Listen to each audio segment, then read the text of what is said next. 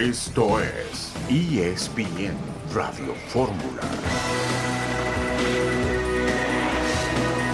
Un saludo en este lunes 15 de agosto de 2022.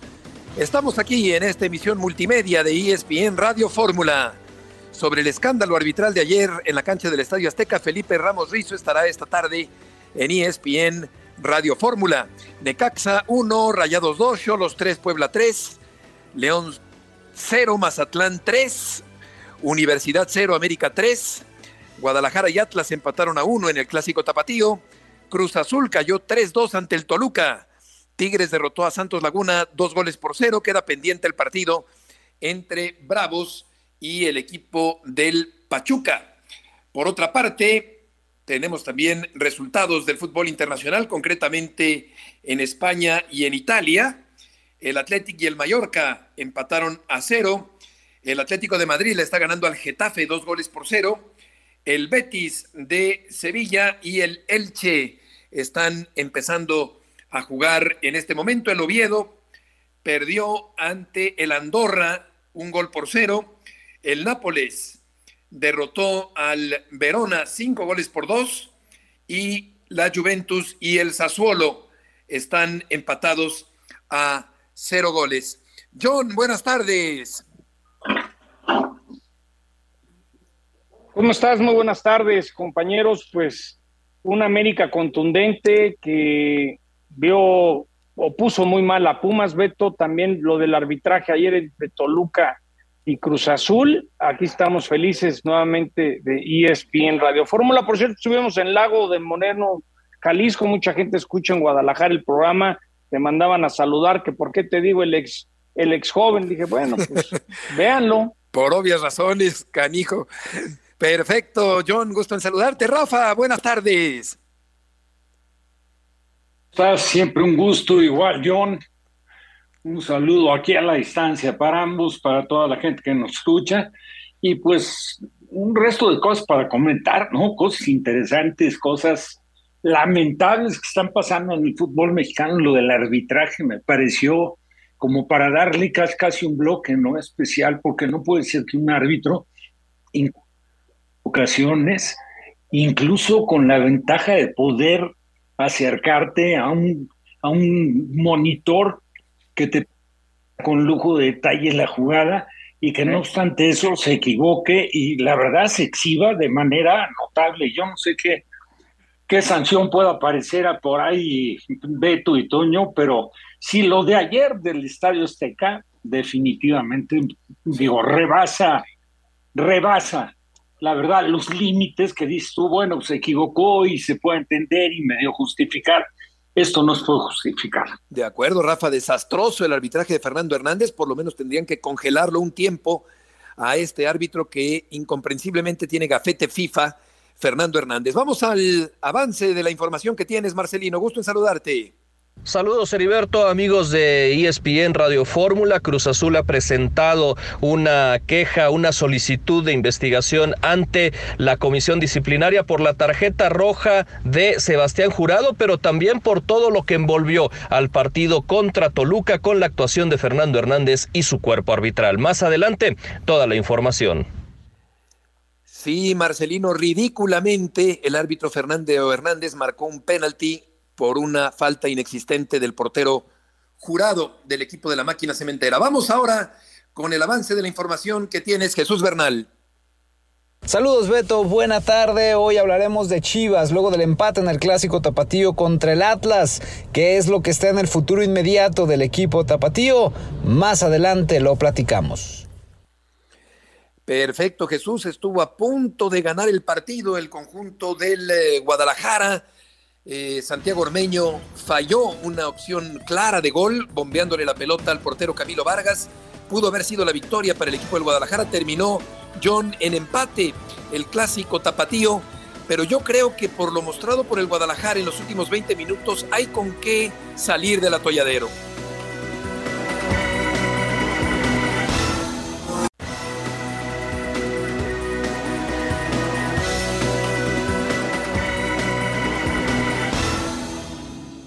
Sentimos apenados, frustrados, eh, dolidos con la afición.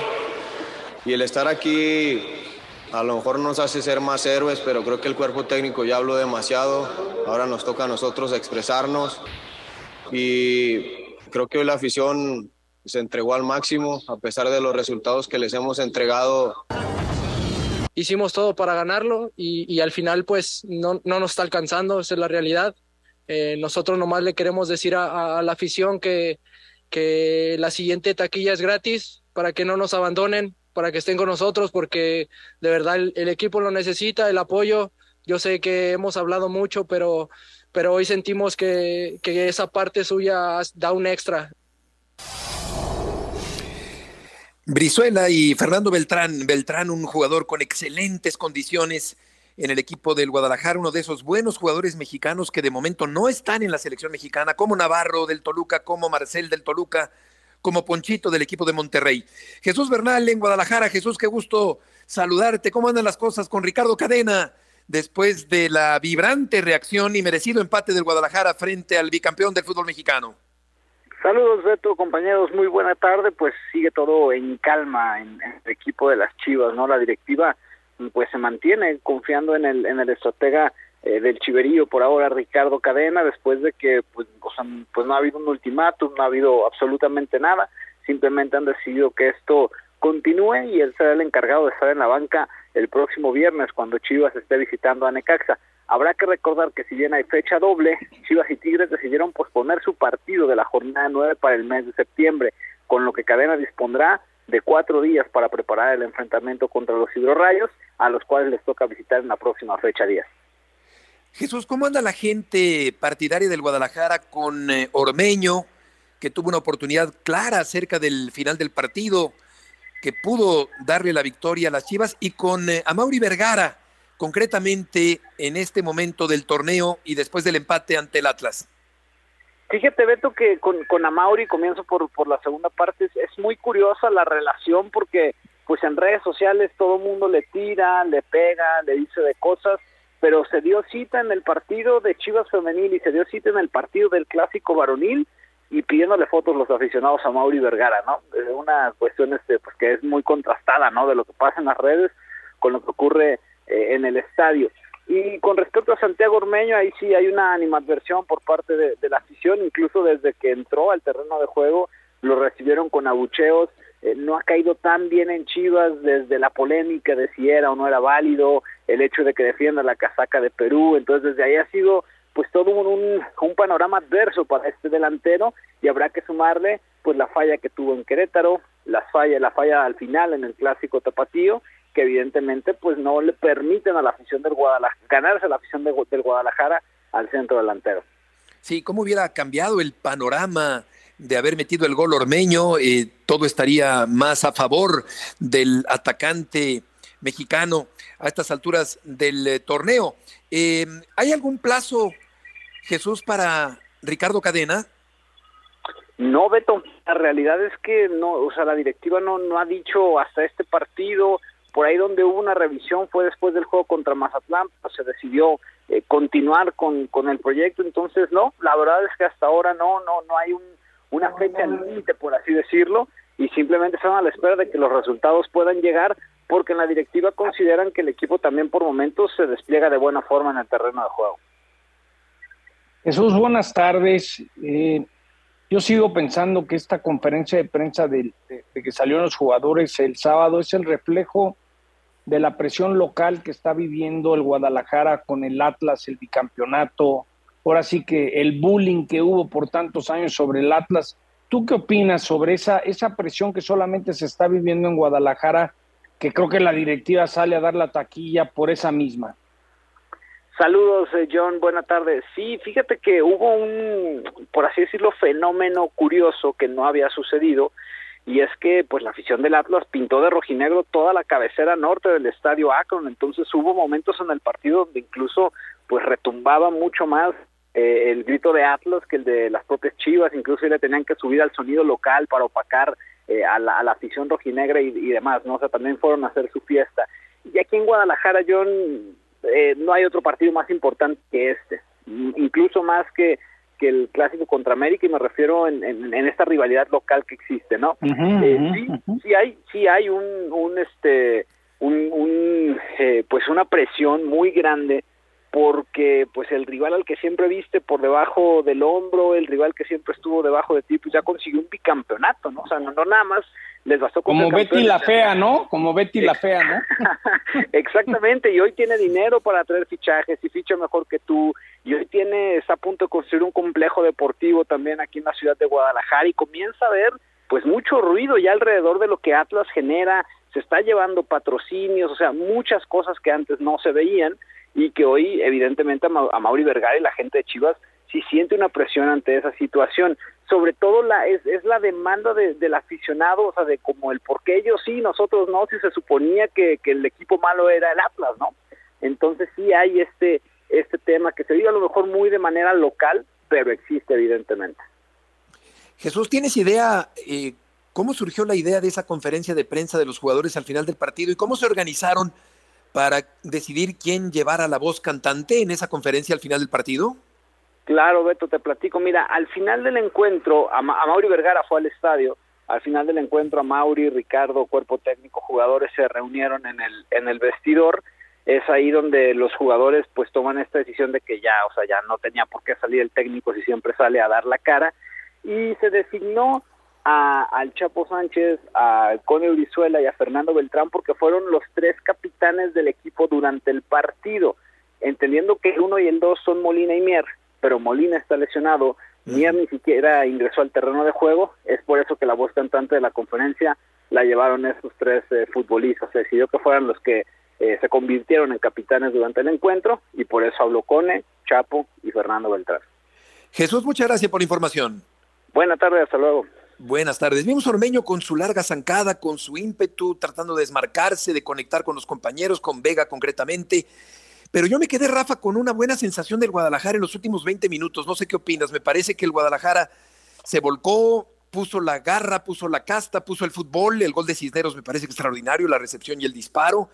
Creo que a final de cuentas, por lo menos me quedo con la impresión, Rafa, de que el Guadalajara, jugando como lo hizo en los últimos 20 minutos contra el Atlas, sí tiene con qué salir del atolladero en este torneo. Duda. Para mí fue mejor, ¿eh? fue mejor Chivas que Atlas y no merecía perder, por supuesto. Por supuesto que no merecía perder. No, incluso cuando hace el gol Atlas era mejor Chivas. Pero bueno, situación se dan, yo creo que aquí influye en el partido equivocadamente el árbitro con dos expulsiones, que en mi apreciación, ya después habrá oportunidad de escuchar al, al, experto en la materia. la del hueso, Rafa. No, para mí ninguna. No, no, la de... La, de, la otra también. sí, la de Ponce. no hizo nada. La Ponce.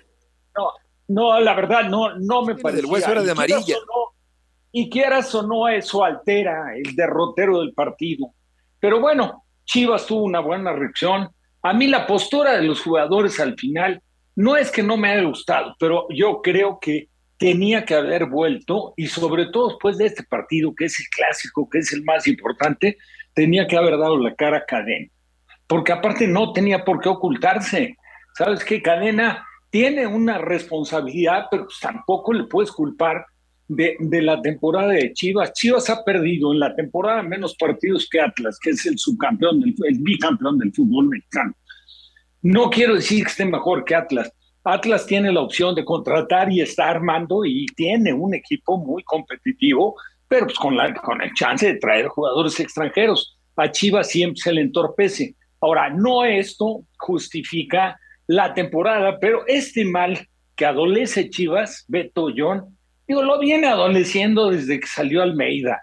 Después de Almeida, que la última temporada de Almeida fue malísima, después de eso, no han dado golpe, no han dado pie con bola. Esa es la verdad. Entró Cardoso, entró muy este, Tena, el Flaco Tena, este, Tomás Boy, que en paz descanse, entró Leaño, entró Bucetich, y con ninguno, con ninguno, el equipo ha terminado por dar el do de pecho, por, por porque responda al, al, historial y a todo eso que representa un equipo tan importante, el equipo más popular del fútbol mexicano. Pero bueno, tampoco, tampoco es como para desgarrarse las vestiduras. porque tiene lapsos el equipo que juega bien al fútbol. Coincido contigo con lo de Beltrán. Me parece en este momento. Qué buen jugador, Rafa. Alexis Vega, si te pones a ver en rendimiento, el rendimiento de Beltrán está siendo mejor que el de Alexis Vega. Siendo Alexis Vega para muchos el mejor jugador. De un, buen partido con el, con el, equipo de la Liga MX la semana anterior también, Beltrán. Era el único mexicano en la cancha y lo hizo muy bien.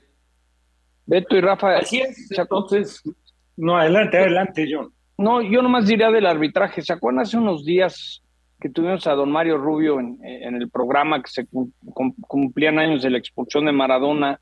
y él hablaba de, del VAR y el fútbol actual, que lo importante que era la capacitación de aquellos que estaban responsables del VAR en el camión, ¿no? Yo creo que ayer otra vez es el claro ejemplo de no, tener gente capaz. Son unos incompetentes e ineptos, John, ahí en el VAR.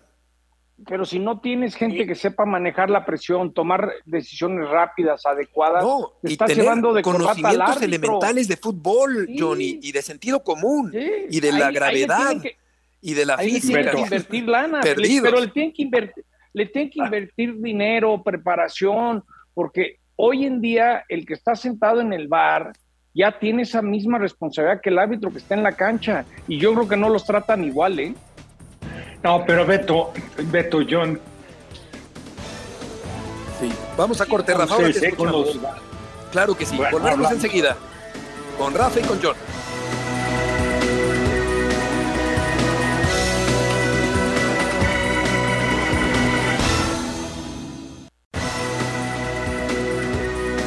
Regreso en esta tarde en ESPN Radio Fórmula. Marcelino Fernández, gusto en saludarte. ¿Qué hizo el Cruz Azul tras la ridícula expulsión al portero jurado ayer en el Estadio Azteca? Saludos, Heriberto, amigos de ESPN Radio Fórmula. Como se esperaba desde anoche, el Cruz Azul esta mañana presentó una solicitud de investigación ante la comisión disciplinaria por la tarjeta roja de Sebastián Jurado y todo lo ocurrido alrededor de esa jugada, eh, la revisión en el, bar, una también emitirán una queja ante la comisión de árbitros por la actuación de Fernando Hernández y específicamente por eh, la actitud que tuvo el asistente número uno José Ibrahim Martínez con eh, los jugadores de banca durante esta revisión que derivó en la marcación del eh, penal con el que Cruz Azul terminó perdiendo, ¿no? Pero por ahora la prioridad para Cruz Azul es recuperar a Sebastián Jurado después de la tarjeta roja que consideran eh, no fue reglamentaria, que fue injusta y esperan eh, que la comisión disciplinaria pueda anularla y de esta forma poder contar con su jugador para el miércoles que reciban a los Cholos de Tijuana. ¿Qué fue lo que se supone que dijo el señor Ibrahim eh, y de lo que se quejan los eh, miembros de la banca del Cruz Azul. De acuerdo a, la información que dio a conocer durante la transmisión, Adrián Esparzauteo de TUDN, que es el reportero de cancha, eh, los jugadores de Cruz Azul se quejaban de que específicamente sobre Rotondi, sobre Carlos Rotondi, el asistente número uno le había dicho que, cito textual lo que, lo que habría dicho el asistente, lo, lo que es la queja, eh, que eh, todos los argentinos son un cáncer, le dijo durante estos reclamos eh, que derivaron en, la revisión de la jugada del, penal que también tuvo como consecuencia la expulsión a, Sebastián Jurado. Y, y, justo en la conferencia de prensa, sin entrar en detalles, Oscar Pérez dijo que sí había habido pues insultos, palabras, malas actitudes y que esperaban que la que la comisión disciplinaria pudiera eh, investigarlo y actuar en consecuencia de lo sucedido en, el partido de, la tarde del domingo. Sí, son consecuencias del desastre que se vivió ayer en términos eh, eh, arbitrales y de VAR en el Estadio Azteca. Marcelino, muchas gracias por la información. Saludos, Heriberto, hasta luego. Buenas tardes. Y ahora repican las campanas de los templos de Muyuguarda y Cafetales, porque aquí está el árbitro justo, Felipe Ramos Rizo. Felipe, qué gusto saludarte. ¿Cuál es tu opinión sobre el trabajo de Fernando Hernández ayer en el Estadio Azteca? Hola Beto, John, Rafa, qué gusto saludarlos. Mira, tenía tiempo que no veía una actuación tan mala en un árbitro, eh, que dependiera tanto un árbitro internacional eh, del VAR y que el VAR lo cruzara eh, en varias jugadas, ¿no? No no solamente podemos hablar de la jugada de Jurado que para mí es una pésima decisión que se toma. Eh, hay que hablar de otras. O sea, el, primer gol de Cruz Azul viene precedido de una mano. En mi opinión, hay, hay falta sobre Volpi, ¿sí? Y al final, pues no sancionas un penal cuando sujeta a Mosquera ah, eh, y derriba a un jugador, cuando a Reynoso lo, lo sujetan y lo derriban. Entonces, es, es un, número de, equivocaciones de, por parte de Fernando y del VAR y del cuerpo arbitral que, que me dan como resultado uno de los peores arbitrajes del torneo. Sí, y de muchos torneos tal vez, Felipe. Eh, ¿Cómo entender que Fernando Hernández es un árbitro con gafete FIFA después de tan eh, garrafales errores como los que vimos el día de ayer? Mira, yo siempre he dicho que la carrera de Fernando la llevaron muy acelerada. Lo debutaron muy rápido en, Liga MX, luego le entregaron el gafete muy rápido. Entonces es un, muchacho hecho al vapor y así no se hace la carrera de un árbitro. Por eso tiene estos problemas de, de, saber controlar la presión que te ejerce un partido. Eso es básico para un árbitro que, que llega a Liga MX. Digo, el primer tiempo lo arbitras fácil porque hubo, cuatro faltas, Beto. Digo, ese me vuelvo a vestir de árbitro y lo arbitro con cuatro faltas, ¿no? Pero, pero el segundo tiempo, cuando el partido creció, cuando el partido ya ejerció otro tipo de presión, no la sabe manejar. ¿Por qué? Porque no tuvo la preparación adecuada en los años anteriores a su debut y a su entrega de gafete. Entonces, eso lo vamos a seguir viendo en él. Eh, ya es imposible mejorarlo. Ya no va a poder mejorar porque ya es un árbitro con muchos años en el arbitraje que no va a cambiar su estilo y su forma de arbitrar. Felipe, John, un abrazo. bueno, explícanos un poco cómo es la comunicación o cómo es el día a día del bar con el mismo árbitro, cuánto gana el árbitro, cuánto ganan los del bar, porque te hago la pregunta porque siento que la gente que está en el bar es la que está causando muchos problemas al no estar capacitada a reaccionar bajo presión y ayudar al árbitro. ¿Cuál, cuál sería tu punto de vista, Felipe? Mira, eh, estoy de acuerdo contigo, John, sobre todo cuando la gente que opera el bar no tiene, no cumple con los protocolos que exige el, mismo VAR, ¿no? Hay árbitros que nunca dirigieron en Liga MX, hay árbitros que no tienen el nivel de los de los árbitros centrales, eh, entonces de entrada ese es el primer eh, el primer punto. Y, y, otra cosa es que el árbitro se ha vuelto muy irresponsable, John. El árbitro ya no se quiere hacer responsable de penales, de expulsiones. Todo se le está dejando al VAR y se ha vuelto muy comodino. ¿sí? Entonces, y aparte, agrega el tercer punto, la capacitación. La capacitación fue muy mala desde inicio, desde que llegó el VAR a, México. Entonces, si, si el fútbol mexicano, el VAR, eh, la gente del VAR y los árbitros no estaban preparados para operar el VAR, ese es el resultado de eso. El, el VAR no fue bien eh, incluido en el, en el fútbol mexicano y los árbitros no fueron bien preparados. Ese es el problema real del, del, arbitraje mexicano y del VAR. De acuerdo. Rafa, adelante. ¿Cómo estás? Un gusto. Oye, tendría, perdón Felipe, pero yo sí creo que así como en algunas ocasiones se ha corregido el reglamento de sanción, si me tocó vivirlo ahí, y Beto se acuerda perfecto en aquella bronca de Atlante Torreón, que, que el máximo de, de suspensión, quitando agresiones a árbitros, era de dos partidos, a mí me metieron seis, o sea, y cambiaron. Y no digo que no lo mereciera, pero con este árbitro tiene que haber una sanción ejemplar. De verdad, de verdad, viendo lo que hizo este árbitro, el partido de ayer no puede pitar. Yo le en el resto del torneo, Rafa. En el resto del torneo no vuelves a pitar. Porque te voy a decir, mucho se habla y lo entiendo perfecto, lo del VAR y se cuestiona, no se aplica o no, no, no le da la interpretación que corresponde como si se la dan en Europa. Pero aquí, de verdad, Felipe, todavía el árbitro que puede a lo mejor verse eh, obstruido en su, en, su apreciación de la jugada, porque hay, hay movimientos en el área, porque se le puede cruzar cualquier jugador de cualquier equipo y, y, y la visibilidad y tienes todavía la opción de ir a ver un monitor. Deberían de darse cuenta de que el monitor, cuando lo ponen en cámara lenta, agrava la situación de un claro, distorsiona la realidad. Claro, claro, totalmente. Ahora, pero tú, tú como árbitro, Felipe, y concluyo rápido, eres la autoridad dentro del campo. No puedes ser tan malo, perdón, no puedes ser tan idiota como para llegar a ver el monitor ver la jugada cuatro veces y todavía regresar y equivocarte. Sí, eh, estoy de acuerdo también contigo, Rafa. Mira, te voy a decir cuál es el gran problema que, tiene el arbitraje actualmente. Primero hay escasez de árbitros. Eso hay que, hay, que hay que nombrarlo. Hay mucha escasez de árbitros y los que hay están muy limitados. Digo, imagínate que en la jornada 7 los dos mundialistas están sancionados por malos trabajos, imagínate cómo están los demás. Hay que agregar también que, que, que el tema el tema de sanciones, y yo estoy de acuerdo contigo, yo definitivamente le diría a este chavo, sabes que vete a tu casa todo lo que resta de la temporada, eh, piensa lo que quieres del arbitraje, vete al psicólogo, haz algo, haz algo para mejorar.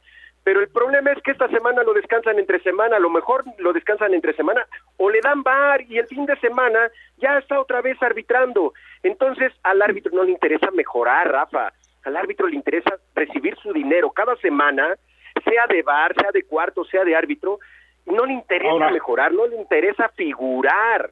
Ese es el gran problema que sí, que se han quitado la idea de ser figuras, de ser estrellas, no solamente a nivel nacional, sino a ser figuras a nivel internacional y eso ya se les olvidó. Sí. Este, Felipe y compañeros, Beto y John,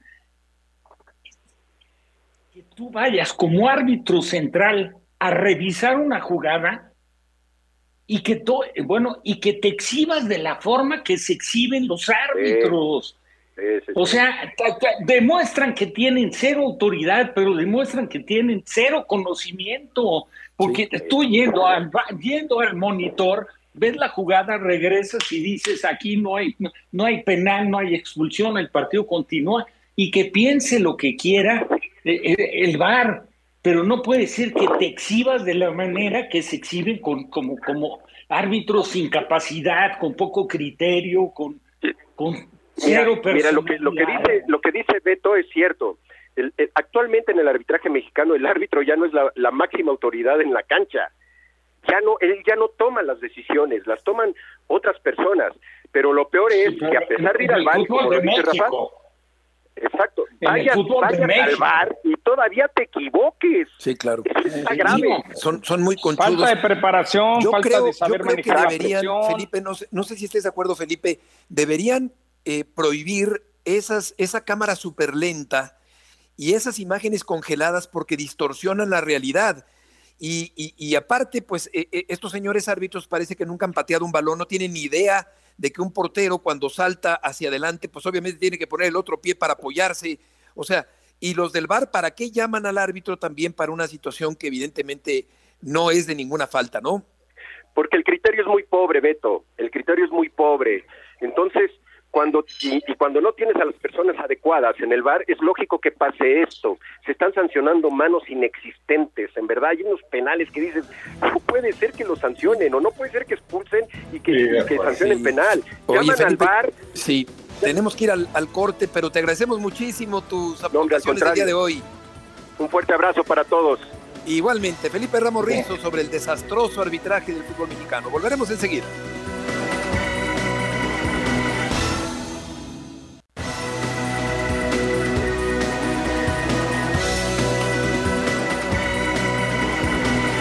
Regreso en esta tarde en ESPN Radio Fórmula, goleada del América sobre los Pumas con momentos de, baile por parte del América sobre unos Pumas que siguen aturdidos después de la goleada en eh, Barcelona, volvieron a caer ahora frente al conjunto del América, Cendejas con una excelente actuación este muchacho, otro jugador mexicano bueno que no está en la selección mexicana, que ya tendrá su momento para estar en la selección, mencionábamos a Ponchito, a Marcel, a Navarro, a Beltrán, en fin, jugadores buenos que tiene México en este momento, que no están eh, por lo pronto en la selección mexicana. Y por otra parte, Pumas realmente muy mal en la cancha de Ciudad Universitaria. César Caballero, tienes la información del América. Gusto en saludarte. ¿Cómo te va, Beto? Qué gusto saludarte, al igual que a todos ahí en la mesa de ESPN Radio Fórmula. Este lunes el equipo del América tuvo su primer entrenamiento de la semana de cara a lo que será el duelo contra Pachuca del próximo miércoles por la noche y también una nueva edición del clásico joven del fútbol mexicano cuando enfrenten a Cruz Azul el próximo 20 de agosto en la cancha del Estadio Azteca. Las novedades en la práctica de este lunes es que Richard Sánchez y Sebastián Cáceres tuvieron cargas de trabajo menores a las del resto de sus compañeros debido a que los dos futbolistas tuvieron problemas físicos durante el fin de semana. En el caso de Sebastián Cáceres, el uruguayo fue removido al medio tiempo del partido contra los Pumas debido a algunas molestias musculares, mientras que Richard Sánchez sufrió de calambres en el partido contra los universitarios. La buena noticia es que estos dos futbolistas sí estarían contemplados para jugar el próximo miércoles contra Pachuca debido a que sus lesiones no son de gravedad y sí estarían disponibles para al menos ir al banco de los suplentes. Ahora será decisión de Fernando El Tan Ortiz si es que los pone de inicio en el Estadio Hidalgo o prefiere tomarlos como jugadores de relevo en el partido que enfrentarán ante el cuadro que dirige Guillermo Almada. Por otra parte, en el tema de refuerzos, América sigue trabajando en la posible contratación de Brian Rodríguez. Es una realidad que la directiva de las Águilas y la del conjunto de Los Ángeles han avanzado de buena manera, las negociaciones se mantienen y se espera y hay esperanzas de que se puedan concretar en las próximas horas. Sin embargo, hasta el momento todavía no está cerrada la contratación del jugador uruguayo que jugó como titular el fin de semana con su equipo ante el conjunto de Charlotte y hoy lunes estuvo trabajando con el resto de sus todavía compañeros en la ciudad angelina. Esperemos que esta situación se pueda destrabar lo más pronto posible porque el cuerpo técnico del LAFC no quiere dejar salir al jugador y están en esos estira y afloja para ver si se puede concretar la negociación, pero lo cierto es que Brian Rodríguez continúa siendo jugador de Los Ángeles, hoy entrenó con sus compañeros, aunque el América sigue insistiendo para llevarse al futbolista Charrúa. Yo de momento regreso con ustedes. Fuerte abrazo. César, muchas gracias por la información. Ni a Melón le supo Pumas al equipo del América el fin de semana. Y hablando de Pumas, el técnico Lilini se empecina en mantener a Dani Alves como volante. Poca aportación, francamente, muy poca aportación de Dani Alves hasta el momento en el fútbol mexicano. Adriana Maldonado tiene la información. ¿Qué tal, Beto? Un gusto saludarte, un abrazo para todos por allá. Sí, los Pumas, la verdad es que están bastante dolidos después de esas dos derrotas, la primera ante el Barcelona y después ante las Águilas del América. Dos descalabros importantes en una semana que han causado, por supuesto, ya eco en la plantilla. El propio técnico argentino reconoció que su equipo ya ha tocado fondo y ahora quieren revertir el daño ante el conjunto de San Luis. Tuvieron descanso el día de ayer, Beto. Hoy iniciaron ya con la preparación de cara a este compromiso ante el cuadro potosino. Y hablas muy bien del tema de Dani Alves. Esas modificaciones que hizo ahora en la última alineación pesaron en la plantilla. Me refiero a que en el medio campo pudimos eh, charlar con Igor Meritao. Reconoció que tuvo mucho desgaste físico tratando de cubrir todos esos espacios que dejaba Dani Alves. Le dio salida a Leo López, por ahí ingresó el chino Huerta, pero no fue el mismo equipo que se había presentado en las últimas jornadas y eso lo saben perfectamente bien al interior del plantel Aurea Azul. Vimos a un equipo bastante dolido, ahora sí caras largas y ellos son conscientes que no jugaron su mejor partido ante el América, ni así lo habían hecho contra el Barcelona y ahora contra Atlético de San Luis quieren revertir todo ese daño que ya han causado en la última semana. Le metieron nueve goles en menos de una semana a los Pumas. Adriana, ¿tienes idea si es verdad que existe una cláusula en el contrato de Dani Alves que tiene que jugar los 90 minutos de cada partido. Beto, es, es parte del contrato, esa es una realidad. No podría, eh, la verdad, yo aquí dejarte muy en claro de que hay una cláusula o no, pero sí e, era parte del convenio, era parte de la negociación de que Dani Alves tenía que ser titular y tener la mayor cantidad de minutos con el equipo podría a lo mejor no tener participación en caso de alguna amonestación, de alguna tarjeta roja o una posible lesión, situaciones que no se han dado y es por ello que el brasileño ha sumado la mayor cantidad de minutos con este equipo desde su llegada al fútbol mexicano. Adriana, muchas gracias por la información. Un fuerte abrazo, Beto, para todos por allá. Igualmente, muy buenas tardes. John, me parece un disparate porque el hombre ya está agotado en el minuto 65 y como tiene que jugar los 90, pues ya no cuenta, ya es con uno menos prácticamente Dani Alves a sus 39 años. Nuestros respetos para una gran figura internacional, eh, extraordinario. Pero oye, no aporta mayor cosa, ¿eh?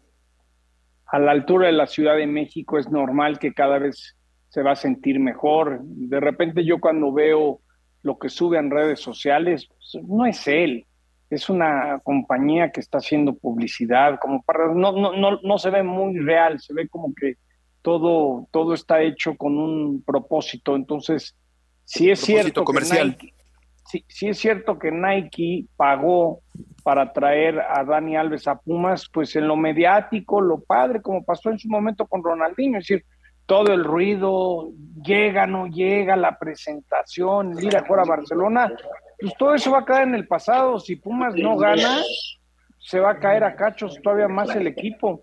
Y yo creo que vimos, el, vimos el reflejo, Rafa, de los equipos. Hoy, hoy, yo no sé, siguen habiendo los cuatro equipos grandes, pero también hay los equipos que tienen dinero, los que sí tienen con qué gastar, que es Cruz Azul, Tigres, Monterrey. Tigres, Rayados y hasta Toluca, Beto. Toluca también, claro. Ayer en ¿Qué el equipazo Azteca, formó el Toluca, este, John? ¿Qué equipazo formó el Toluca para este torneo? Entonces creo que lo que vimos el sábado en CU es el reflejo que la América había que meterle lana, Cabecita funcionó, Cendejas funcionó, ves un equipo que tiene ganas y le está metiendo billete, aunque no sean grandes cantidades para mejorar. Y Pumas, pues sí, trajo a Dani Alves, pero no deja ser un equipo con poco presupuesto, con muchas ganas, pero pues a veces esto no se se gana con ganas, se gana con talento y vimos una gran diferencia de talento entre los Gran dos equipos el diferencia. sábado, ¿eh? Gran diferencia. Ahora, Rafa, ¿tú pondrías como lateral a, a Dani Alves en lo que resta del torneo? Eso de ponerlo. O sea, yo, yo, por supuesto, en la posición donde lo ponen, no lo hubiera puesto ni el primer día. A lo mejor un partido de exhibición para que la tribuna, que, que ha respondido muy bien, porque el golpe sí ha sido mediático, pero yo creo que está siendo el impacto más fuerte para, para el, el tema deportivo internamente en el equipo. ¿Sabes qué? El- digo, olvídate de que a los 60 minutos esté cansado. No es la posición que domina. Él ha sido lateral toda su vida. Entonces, ¿para qué te pones a inventar o para qué lo quieres poner en una posición para que aparentemente esté cómodo, que reciba la pelota sin mayor dificultades? Porque aparte, caminando, pero trata de ponerse en una zona donde no esté marcado y tampoco al rival le interesa mucho marcarlo. muy poco fondo físico. Pues claro, pero, pero no es, no es en función de que el jugador esté, que vino a robar, no, no, no, ¿sabes qué? Dani Alves regresó al Barcelona y en un equipo de tenencia de pelota todavía jugó una temporada completa, pero jugando en la posición que es la que ha jugado siempre. Tiene que jugar por fuera como lateral. Si no quiere que sean los recorridos o no, que la carga defensiva no sea tan demandante, sabes que juegas con tres centrales y que las, lo- las coberturas, dependiendo si él va al frente como carrilero, las haga el stopper por derecha. Efectivamente. Es sí. una función que domina más, una función que le va a dar, aparte a él le va a dar más desahogo. Sí, porque va a tener siempre la opción de tener por un costado a Sabio, con toda seguridad, y de tomar, si es que se presenta la oportunidad del dos contra uno, de pegarle de media distancia, de meter los centros, ya aproximándose a los linderos del área grande. Es otra cosa, pero como está jugando, yo no creo, la verdad, con, me parece, por lo poco que conozco a Lilini lo que yo le he visto, yo para nada creo que esté a gusto Lilini con el tema de Alves en donde está jugando. Yo no sé si está impuesto, si hubo algún tipo de arreglo, pero bueno, ponga Sí, donde todo lo está parece poniendo. un poco forzado, un poco forzado, Sí Rafa. pinta, sí pinta que lo metieron con calzador, ¿eh? Con calzador, sí, sí, porque se supone que quieren un equipo dinámico y lo que hace Dani es retardar un poco las acciones, no colaborar mayormente. De hecho, un pase suyo mal entregado deriva John en el primer gol del América en el partido el fin de semana. Sí, sí. eh, eh, América no metió cinco porque no, porque no se, no se dieron, pero tuvo un dominio absoluto, ¿no? Yo tengo varios amigos que le van a Pumas y estaban fúricos, Beto. Imagínate qué semana te aventaste. Te paraste todo emocionado para verlos en, el, en Barcelona y les metieron seis y ahora el América les remata tres en CEU, cuando por lo menos los hubieras visto, no sé, peleando, atacando. No, no, no, fue tristísimo si le vas a Pumas, ¿eh? ¿Sabes qué, John? La- eh, eh, un tuvo equipo- más actitud en su estadio contra América, tuvo más actitud que contra el Barcelona. El Barcelona un poquito más, Rafa, porque yo sigo viendo sin alma Pumas. No, no, espérame. Pero yo no vi sin alma en Barcelona y tampoco mucha que digamos en Ciudad Universitaria.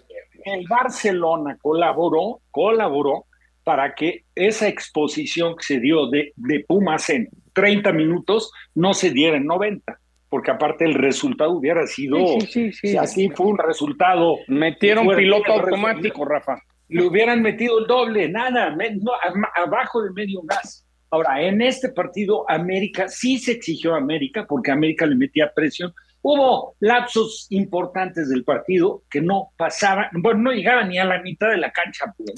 yo, yo los veo aturdidos todavía los Pumas como que no se han repuesto de la zarandeada que le pusieron a Pumas allá en, en Barcelona. Pero vamos a ir a los goteros informativos.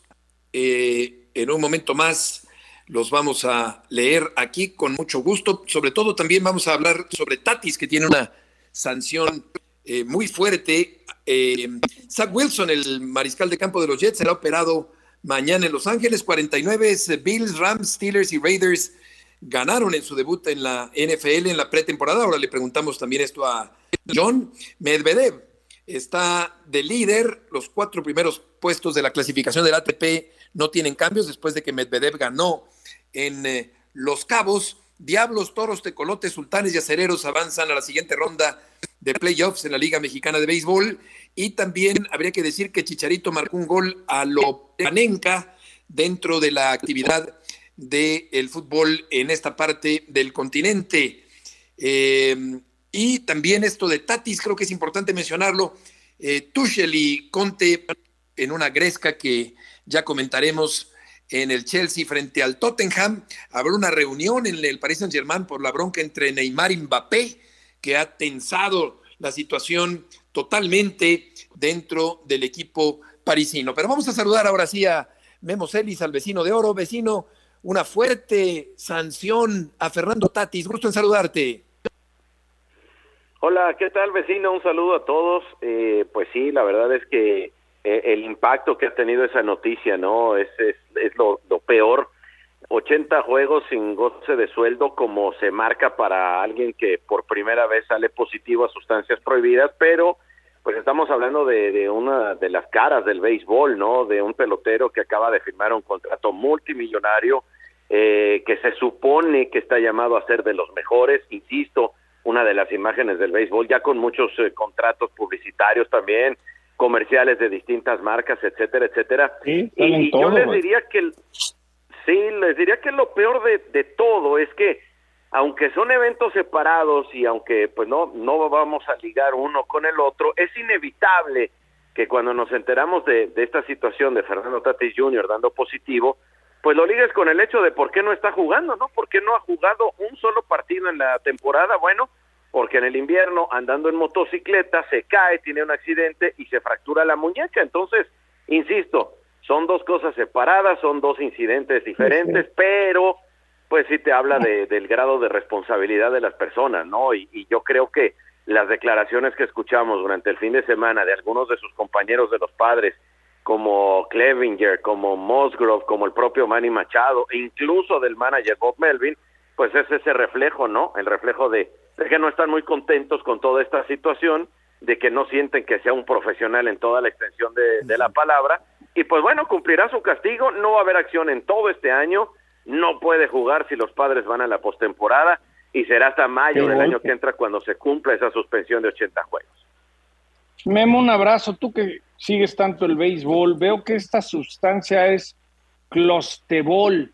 ¿Para qué uh -huh. utilizan el clostebol? ¿En qué, qué ventaja saca? Bueno, se supone que sí está comprobado, o sea, está, está dentro de la lista de sustancias prohibidas porque sí te ayuda al, al rendimiento, ¿no? Después Tatis dijo que lo estaba tomando para, para una tiña y para otra situación, eh, que, que pues, evidentemente ayuda a eso, pero pues ya a estas alturas es imperdonable que, que te tomes una, una sustancia sin consultarlo, sin sí. saber exactamente si está en esa lista. Este clostebol me, mejora el rendimiento, está en la lista de sustancias prohibidas y pues definitivamente, o sea, a, a estas alturas, insisto, no, no, es, es difícil creer que además una persona, muchas veces cuando sale alguien que, que pues tiene poco conocimiento, que, que, que ha estado alejado de esto. Dice uno, bueno, pobrecito, no sabía, ya, ya con sus asegúnes, ¿no? Pero Fernando Tatis estuvo siempre con su papá, a él, a él le tocó el principio de Sí, esta sí, era de sí. sustancias prohibidas, no puede alegar eso, ¿no? Claro. Eh, ve- vecino, nos queda minuto y medio. ¿Qué tanto afecta la imagen de la liga una situación como esta?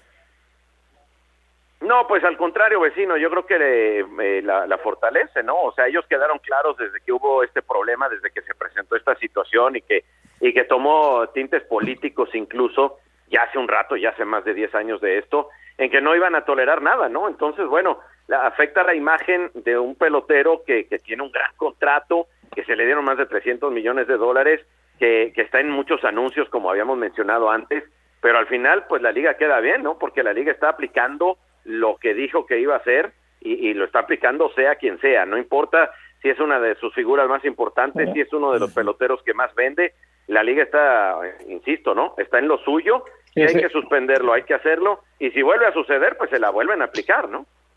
Este Memo se hicieron tontos con Maguire y con Sosa y a final de cuentas les cobró factura y mucha gente se alejó del base. Sí, sí, claro, claro. Y, Nos y quedan- por nos quedan unos ¿no? segundos. O sea, Sí. se, se Vamos hicieron a- tontos con mucha gente y por mucho tiempo. Sí, efectivamente. Gracias, querido vecino. La gloria de la colonia del Valle, Memo Celis. Buenas tardes. Gracias, John, Rafa. Buenas tardes. Que les vaya muy bien. Hasta mañana.